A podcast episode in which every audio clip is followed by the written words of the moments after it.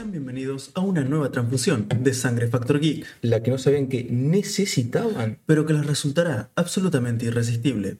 Hoy conmigo se encuentra Leo el vikingo Catena y yo, su querido profesor. ¿Cómo estás? Buenas. ¿Cómo estás? ¿Todo bien? Todo ¿Cómo bien. la gente? Antes de empezar, no queremos que se olviden que nos pueden seguir en todas nuestras redes. Estamos en Telegram, estamos en YouTube, Spotify, Evox, Apple Podcast, Anchor, Amazon Podcast, Google Podcast. Estamos en todos lados, Incluso inclusive tenemos- en Twitter. En Twitter y tenemos un grupo de Telegram también. Un grupo de Telegram y TikTok. Ahora tenemos TikTok Y también. TikToks. Ting tongs, ¿Cómo dicen los chavos? como dice, como dice la chaviza. Sí, sí. En todos nos pueden encontrar como Sangre Geek, a excepción de Twitter, que estamos como Geek Sangre, porque recordemos que hay un hijo de remil puta que nos roba el nombre. Y que todavía y que no utiliza el Y que servicio. no lo usa. Hijo de la gran puta. Hijo de Bona- Bonafini. Eh, ¿Qué nos compete? ¿Qué, ¿De qué vamos a hablar? hoy vamos a hablar de un estreno curioso. Cuanto ¿sí? menos. Cuanto menos curioso de nuestro queridísimo Guillermo del Toro, del cual somos fanáticos, creo. Creo que Sí. podemos decir que somos fanáticos de Guillermo del Toro. Como la mayoría de personas del bien. Como la mayoría de personas del bien, exactamente. Que se largó con una propuesta complicada, curiosa, eh, difícil de llevar a cabo inclusive.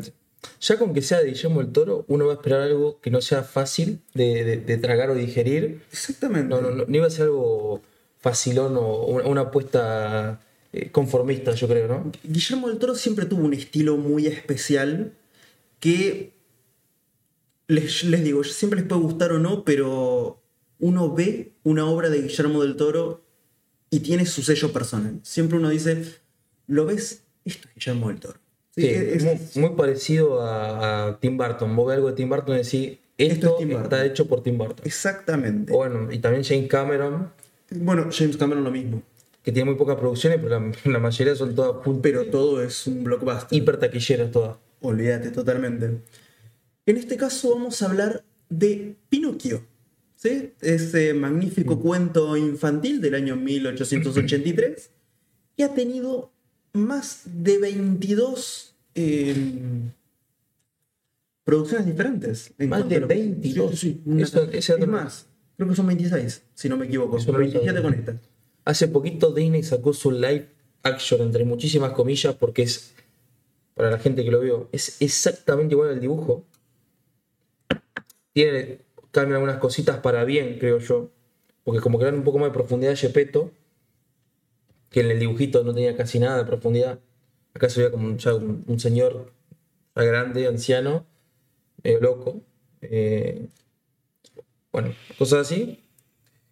Pero esto es una versión to- totalmente distinta que la podemos analizar por, de varias maneras, como habíamos dicho. Una como una producción cinematográfica por independiente, eh, por el tema del stop motion y todo lo más. Otra por el tema de la historia, que decís vos, y otra por el tema de eh, un poco el seguimiento del, del libro. ¿no? Exactamente. Todos recordemos que Pinocchio es un libro, ¿sí? Que se creó en 1883, ¿sí? O sea, era antiguo, bastante Es antiguo. antiguo, ¿sí? Es una obra que tiene 150 años, más o menos. Give it or take it. Mm. Yo a todo el mundo que vaya a ver Pinocchio de Guillermo del Toro, les recomiendo lo siguiente. No vayan pensando en Disney. No, ¿Sí? para nada, to- algo totalmente distinto. Es otra cosa, es la versión de la historia contada por Guillermo del Toro. Les puede gustar, les puede no gustar, pero como obra en sí misma es bastante sólida. Sí, ¿sí? sí, sí. Por sí sola se, se tiene base, se fundamenta. Se fundamenta a sí misma. No lo piensen como que es una remasterización de una obra anterior que intenta copiar el libro. No, no, no. Esto es la historia base adaptada y es el punto de vista de Guillermo del Toro. ¿sí? A todo esto, hablando de, de Pinocchio. ¿Qué recuerdos tenés de Pinocchio? Por mí, Sí, pero cu- ¿cuál es la primera mención que es Pinocchio? ¿Qué, qué memoria tenés?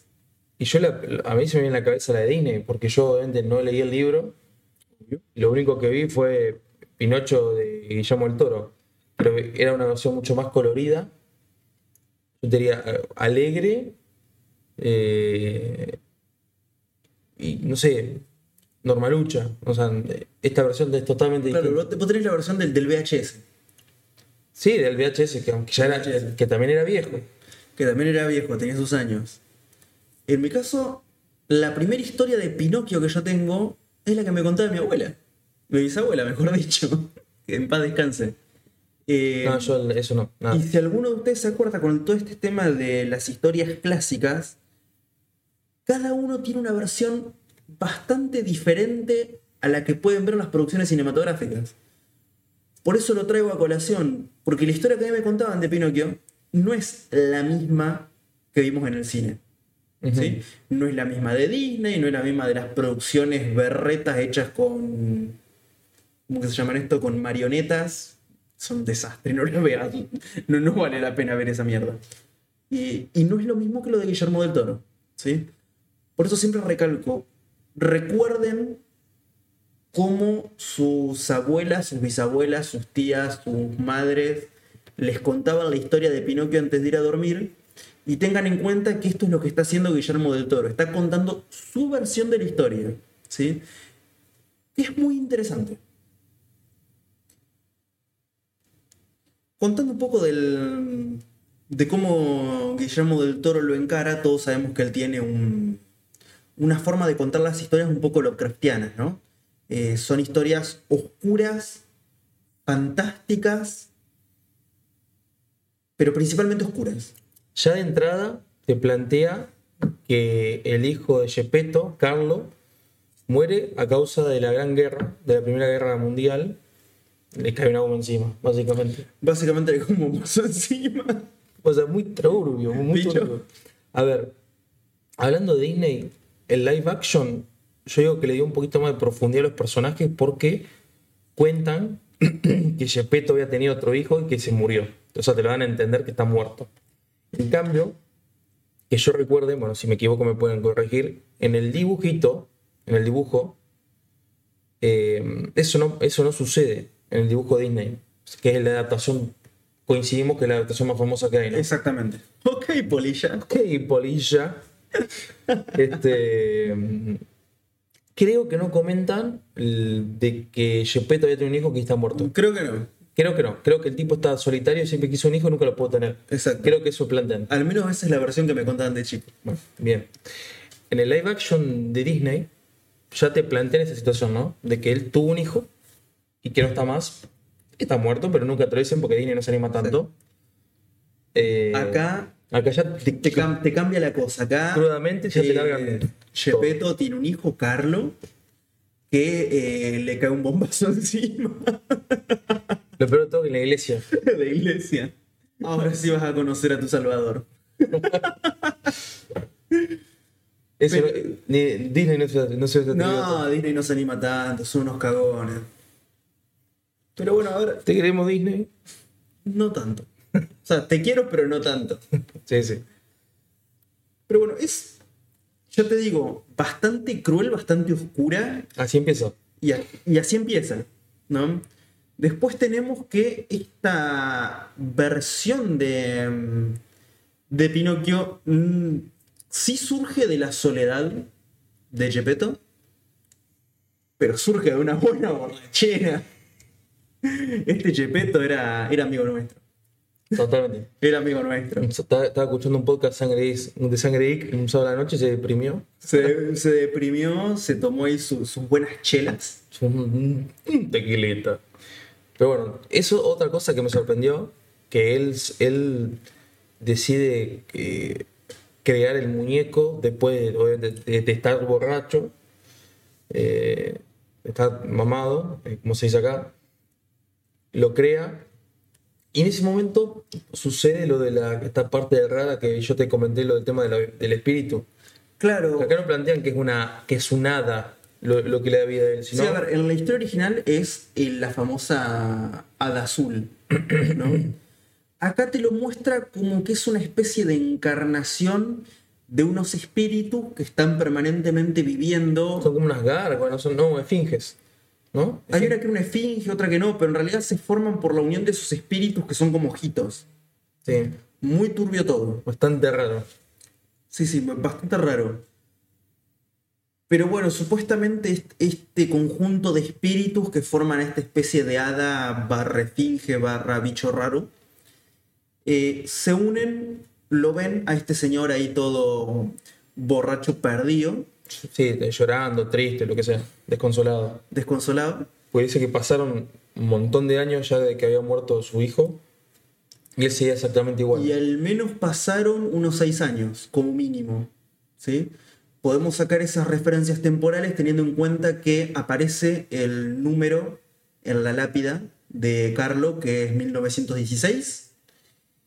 Y por el contexto cultural, ¿sí? porque hay muchos carteles de Il Duce, que es eh, Benito Mussolini, que empezó a reinar Italia en el año 22.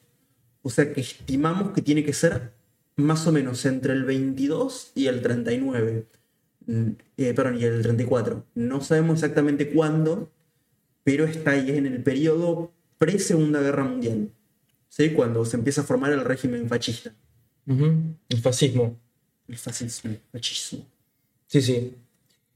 Hay otro punto muy importante de la película. La forma en que está grabada, el stop motion. Una técnica que, Muy curioso. que se. que es una. eh, Es una técnica muy antigua, ¿sí? Que hace mucho que no se ve. hace muchísimo que no se veía. Que en un momento estaba de moda. En un momento el mundo estuvo. Que sal- cuando salió Coran en la puerta secreta. eh, bueno, salió la, la última Spider-Man. em. Bueno, Tim Burton la utilizó con. sí, el. eh, ¿Cómo se llama? Jack. esto? Eh, Jack, el extraño mundo de Jack. El Jack, el, el cadáver de la novia.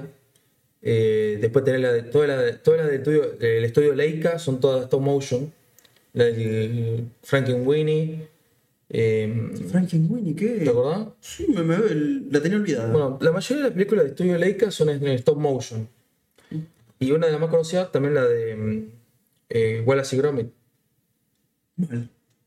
Pero sacando esas producciones, hacía mucho que no se hacían en stop motion. Hoy en día es, es mucho más común usar eh, CGI.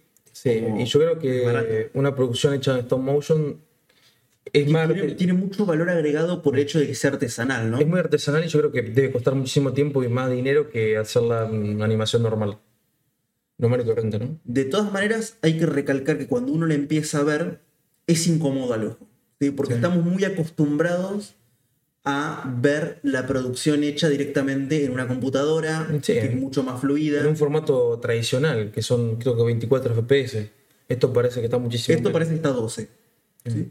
Que a ver, seguramente está 24, solamente que repetimos, es stop motion.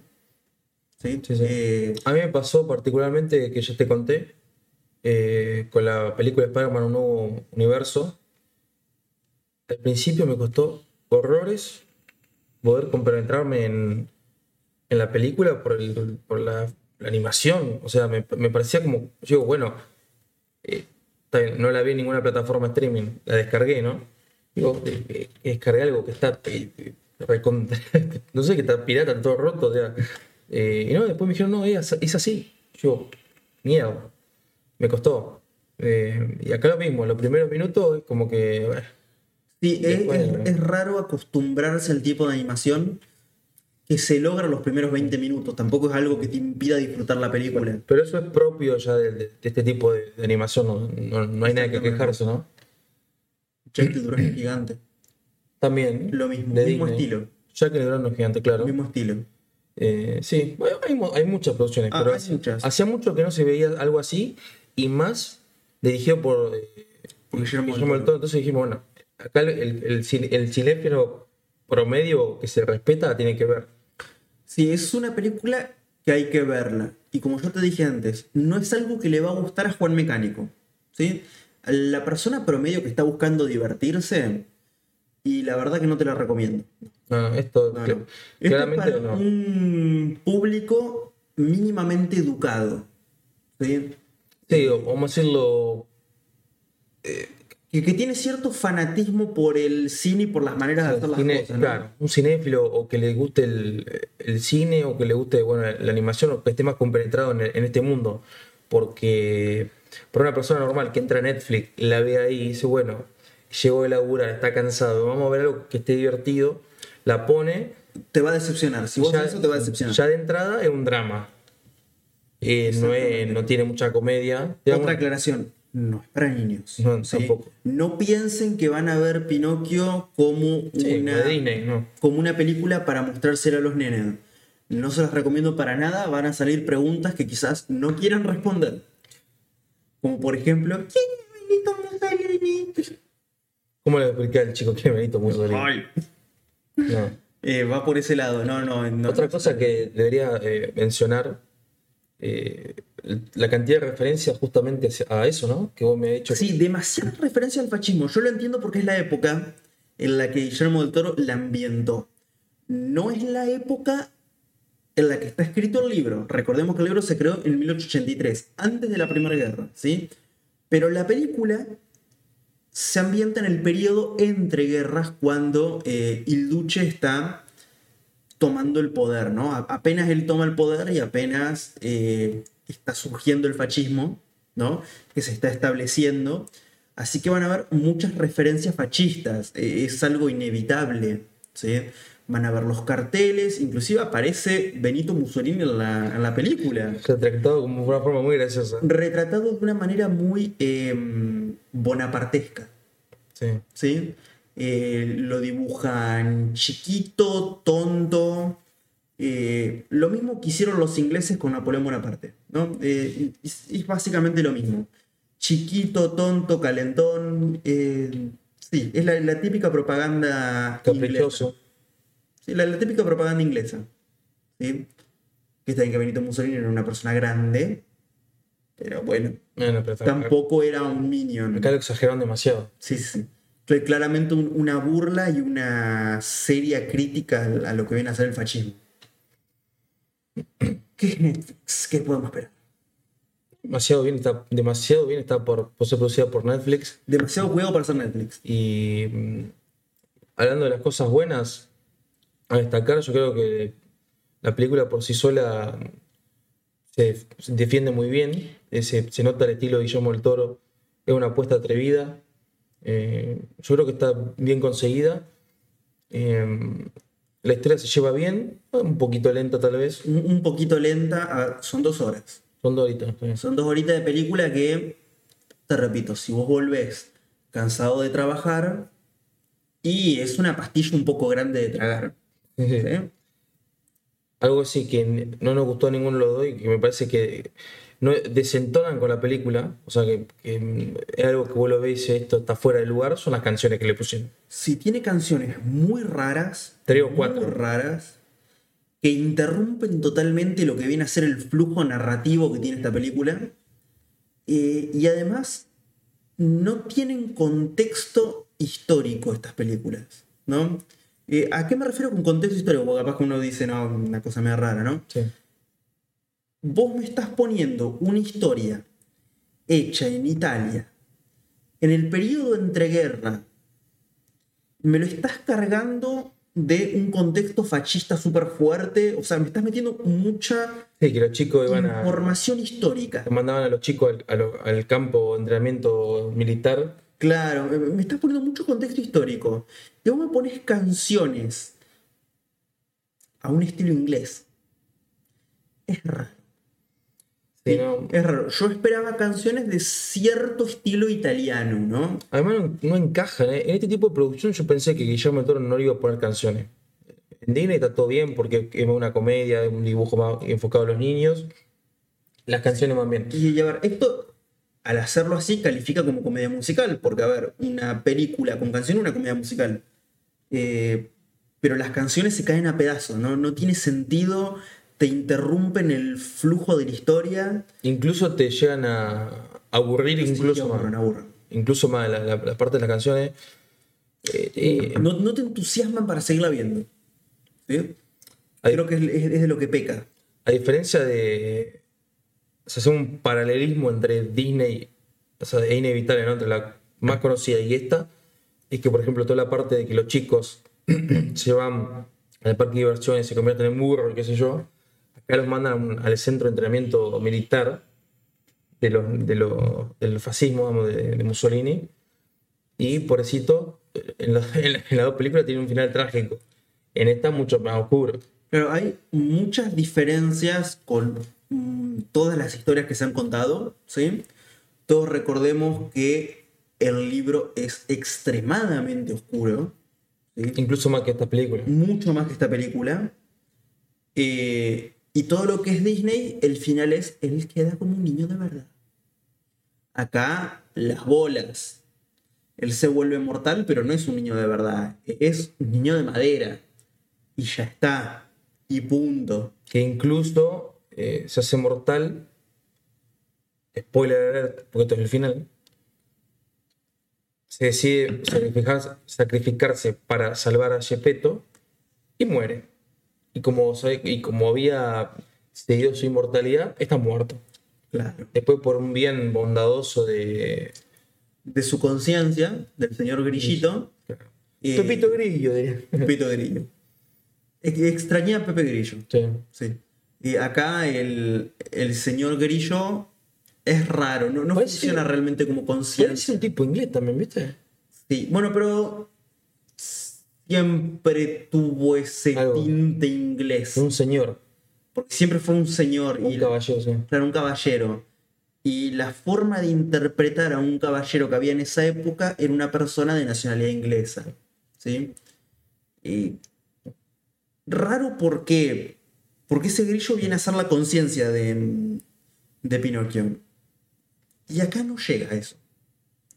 Sí, le tira ya un par de consejos, Tiene- pero no lo veo realmente como la conciencia. Tiene muy pocos Inclusive no lo momentos. acompaña. Tiene muy pocos momentos de protagonismo el grillo. Porque la verdad que está bastante deslucido. Tuvo. Le, le tiró un par de consejos que Pinocchio le, se lo pasó por. Sabe por dónde. del- Ya saben por de dónde. su trasero astilloso. Por donde no ingresa la luz. Pero no. Sacando eso, muy pocas apariciones. Gepetto me gustó bastante. ¿eh? Gepetto estuvo muy bien. La versión de Gepetto estuvo muy bien hecha. Lo único a destacar del grillo es el actor de. El que El la actor voz. de voz. Sí, sí, sí. Nuestro querido Evan McGregor. Ya. ¿Sí? Iwan McGregor, ya está. Y que narra toda la película, dicho de paso. Sí, Y también. que eso es algo a destacar, una excelente elección por parte de- del toro, creo yo. La voz de, de Iwan es una. La hace- verdad que sí. Es una voz tremenda. Pero bueno, también te hace, directamente te recuerda en inglés. Una, es una voz inglesa. Que tiene una, una voz que va muy bien. Sí. Pero bueno, vo- volviendo un poco a la película y comentándola, tenemos que Pinocchio es una persona nueva en el mundo, ¿sí? Muy libre pensador.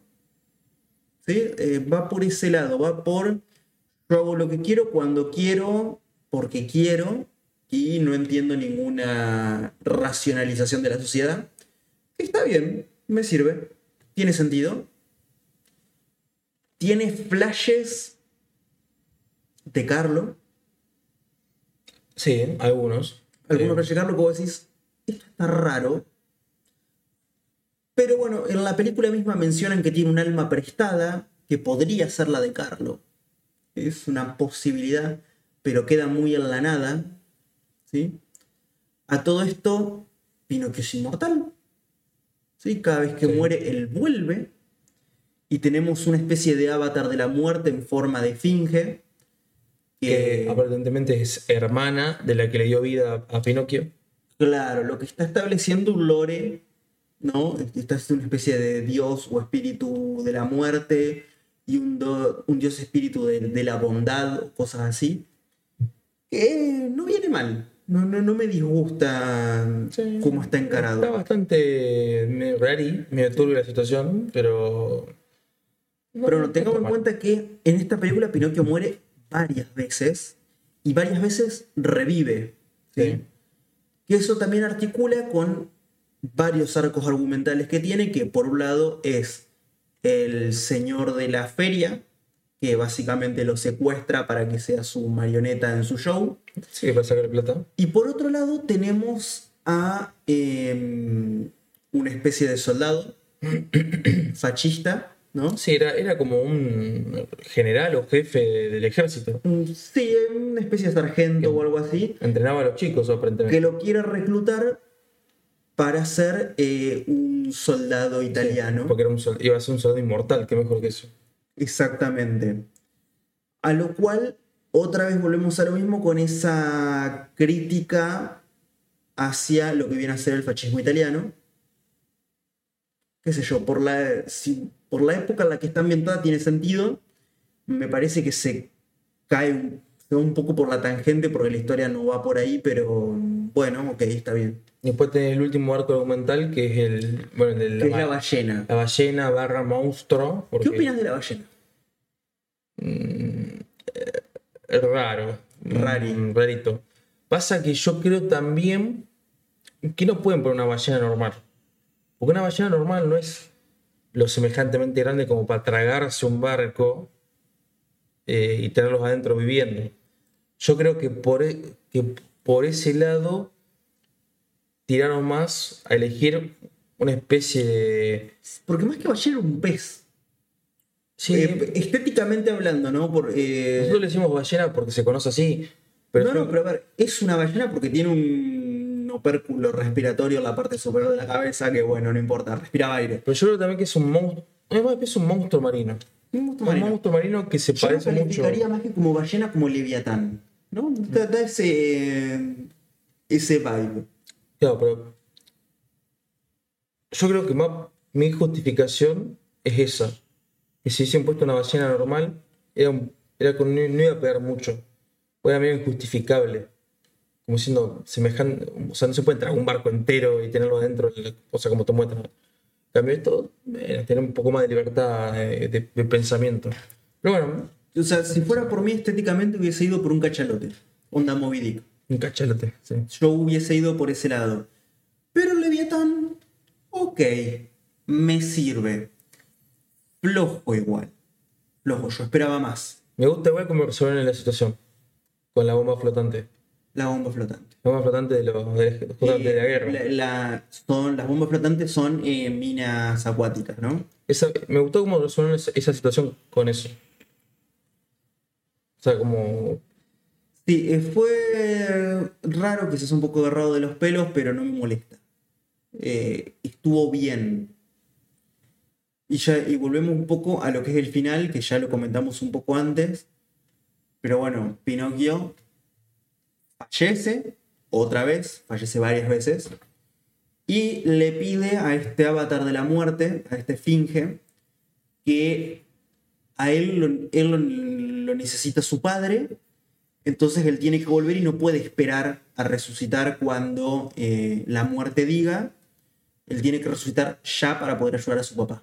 Sí, pues si no, eh, Gepetto se ahogar. Claro, No, no- entonces eh, él rompe su reloj de arena, con lo que se medía el tiempo para poder volver. entre, claro, entre vida y vida, o sea, entre, resucitar, entre morir y resucitar, tiene que esperar una cierta cantidad de tiempo preestablecido que se le dijo Así que cada vez va aumentando. Después se finge, claro. Y mm, bueno, y Él está. rompe ese ciclo para poder volver inmediatamente, pero a eso costa de no poder resucitar más. Se Pierde. vuelve mortal. pierde su inmortalidad. sí. Exactamente. Ok. Resucita, lo salva y fallece otra vez. ¿sí? Y acá tenemos a Pepe Grillo, ¿sí? que intercambia el, el favor por el cual fue, mm, ¿cómo dirías?, seducido para cuidar de Pinocchio. Que le habían dicho, bueno, si vos haces que este nene sea bueno, yo te concedo un deseo, le dijo el avatar este de, la. Eh, y este chabón dice, bueno, dale, yo este nene lo hice bueno, ahora quiero que me cumplas mi deseo y mi deseo es que vuelva a la vida. Y este avatar de la bondad dice, okidoki, ok polilla, Ok, polilla. y lo resucita. ¿Sí? Bárbaro, están todos vivos, pero queda ahí. Este Pinocchio no se vuelve un niño de verdad, No. sigue siendo un niño de madera. Yo creo que recuperó la inmortalidad también, ¿no? No, no, no, no, recupera, no, no, sigue mortal. Es un niño de madera mortal. Pero no se muere por edad. No sabemos. Porque. Es más, hasta te diría, abrió la puerta para una segunda. Fue más dos interpretaciones. Una, que revivió y como que el ciclo se, vol- se volvió a reiniciar, porque la, esta especie de, de espíritu que aparece al principio de la película lo vuelve a la vida, pero de la misma manera que le dio la primera vez, Sí. conjurando las mismas palabras. Entonces, a mí me da a entender como que él vuelve a ser in- inmortal de nuevo. O la otra es que...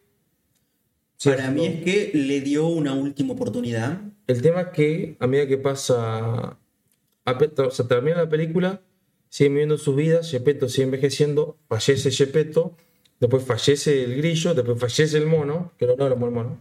No hablamos del mono, pero bueno, Y él sigue- tiene una gran importancia el mono. Y él sigue vivo. Entonces es como que no, no sabemos si es inmortal, porque todos los demás ya murieron, o si, van a, si va a quedar una segunda- para una segunda parte, pero yo no, no creo. Yo no sé, No creo. porque quedó abierta la puerta para una segunda. Yo creo que la interpretación de cada uno. Sí, que vaya ese final abierto como llenarlo como vos quieras. Yo diría que volvió a, volvió a ser inmortal, o sea, como que reinició el ciclo. Y nada, es como que tiene que buscar su- encontrar su lugar en el mundo, no sé. Y justamente él va a recorrer el mundo. Claro. ¿sí?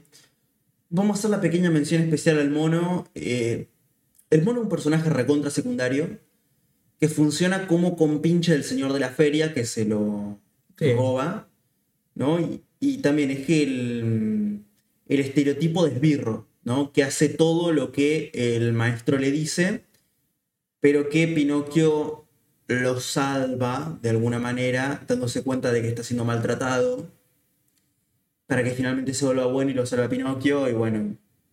Está ahí, tampoco es para darle mucho, mucho más. No, no, no, eso. Es un personaje recontra secundario, pero que bueno, lo pusieron.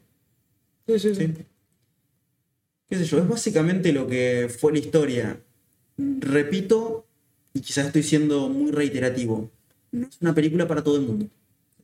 Es una película para la persona que le gusta el cine, que le gusta ver cosas diferentes, que puede apreciar la manera de producir una película y que puede entender que es la mirada del director de una historia. ¿sí? No miren Pinocchio pensando que va a ser una remasterización de Disney No, o inclusive una remasterización de una historia que ustedes ya conocían de su infancia. Esto es algo diferente. ¿sí? Sí, yo creo que es totalmente diferente a cualquier cosa que haya visto. Salió otra versión de Pinocho eh, italiana, que lo tiene de Gepetto al, a este famoso actor italiano que hizo La vida es bella. No recuerdo. Eh, no sé, pero es reconocido. Y, eso- Búscarlo. Para el Eh. video y lo van a buscar. y bueno, esa versión también, eh, otra versión totalmente distinta, pero esta eh, es muy distinta a, a todas las demás. Es muy distinta, muy interesante, pero yo les digo, es una historia para verla con tiempo, darle la oportunidad de terminarla. Yo les digo, no todo el mundo le va a gustar. Y como cierre, como cierre al final del episodio del podcast, ¿qué, qué puntuación le pondrías del, del 1 al 5? Siendo 5 una excelentísima película y 1 muy mala. Yo estoy entre un 2,5 y un 3. ¿Por qué? Como producción es buena. ¿Sí? Eh, se nota que está bien producida y que tiene mucho amor puesto. Pero no divierte. Y yo lo que busco en una película es que me divierta. En, este caso yo me pongo la, la insignia de, de Juan Mecánico y te digo, como entretenimiento, esta película falla. ¿sí? Eh, es una película para pensarla, para analizarla, pero no para divertirte. No, no esperes ver esta película pensando en que te vas a divertir. Tenés que mirarla para analizarla, para pensarla, quizás para sobrepensarla. Eh, qué sé yo, me parece que falla ahí, pero la producción es excelente. Yo me estiro más a un 3.5. Entre un 3 y un 4, digamos. No, no, para mí no llega al 4, pero creo que un 3 le cabe bien. 3 y medio. Porque me parece algo que a mí me encanta el stop motion. Entonces por ese lado me, tendió a subir un- unos puntos. El estilo está, eh, está bien logrado. Me falta, me falta de ver algunas situaciones que me son un poco pesaditas y el tema de las canciones. Si no fuera por las canciones, te diría que hasta que le pondría poner un 4. Pero el- Las canciones a mí me la bajó mucho. a mí tampoco. A yo particularmente no soy un fanático de las películas con canciones. Tienen que estar muy bien clavadas, muy bien puestas para que no molesten. En este no, caso, No, que no molesten. Para mí, una canción tiene que darte ganas de seguirla viendo. Sí, o, que, o que sean icónicas. Porque hay muchas canciones y películas que son icónicas Claro. y vos te acordás de eso y te acordás de la película. Pero en este caso no aportan nada, incluso me llegan a mí a joder, o sea, a, a molestar. Molestaba, molestaba. Entonces, por ese caso, no le pongo más- una puntuación más alta. Pero yo creo que es una muy buena película de, de Guillermo del Toro. Está, de- está dentro de las que son mejor, de las buenas, digamos, y no de las malas. O en el límite. No, no me animo a decir que es una mala película, para mí es una buena película. Creo que es una, digo, una buena película, pero para un público muy específico.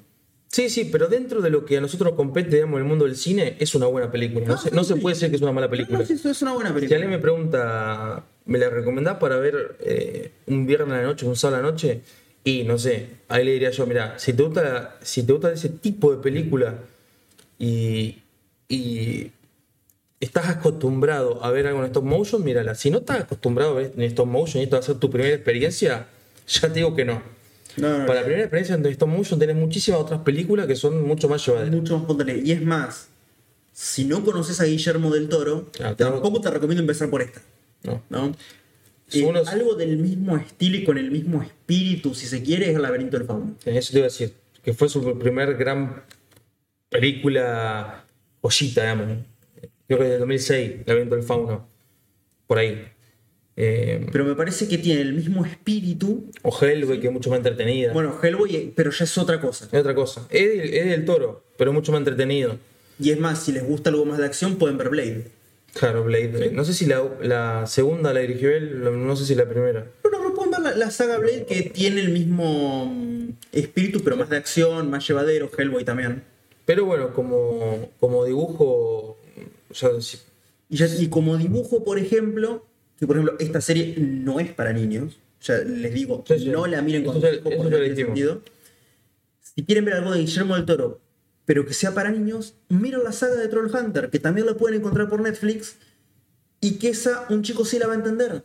Y sí le va a gustar, y que es mucho más fluido y que tiene otra vibra más Sí, alegre.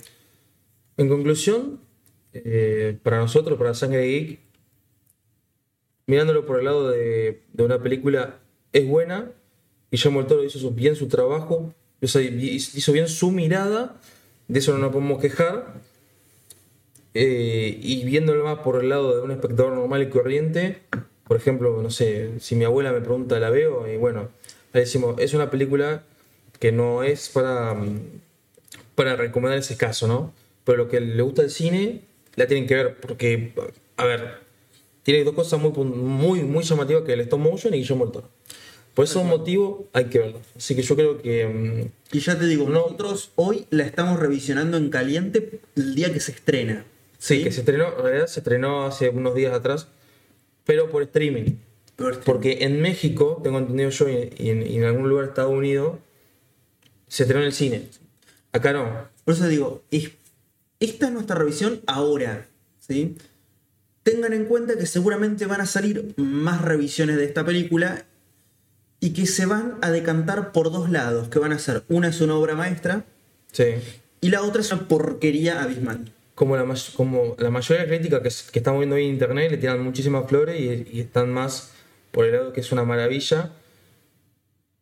Pero yo creo que en la calle, o hablando así en juntadas entre amigos o, o juntadas entre compañeros, capaz que ahí se decantan a decir que les aburrió, que no les gustó, pero bueno, no nos vamos a repetir más que eso. Así que nada, eso es Eso va todo. a ser todo por hoy.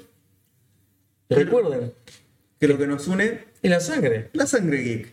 Espero que les haya gustado, espero que se hayan divertido y nos vemos la próxima en una, en una nueva transfusión de Sangre Factor Geek.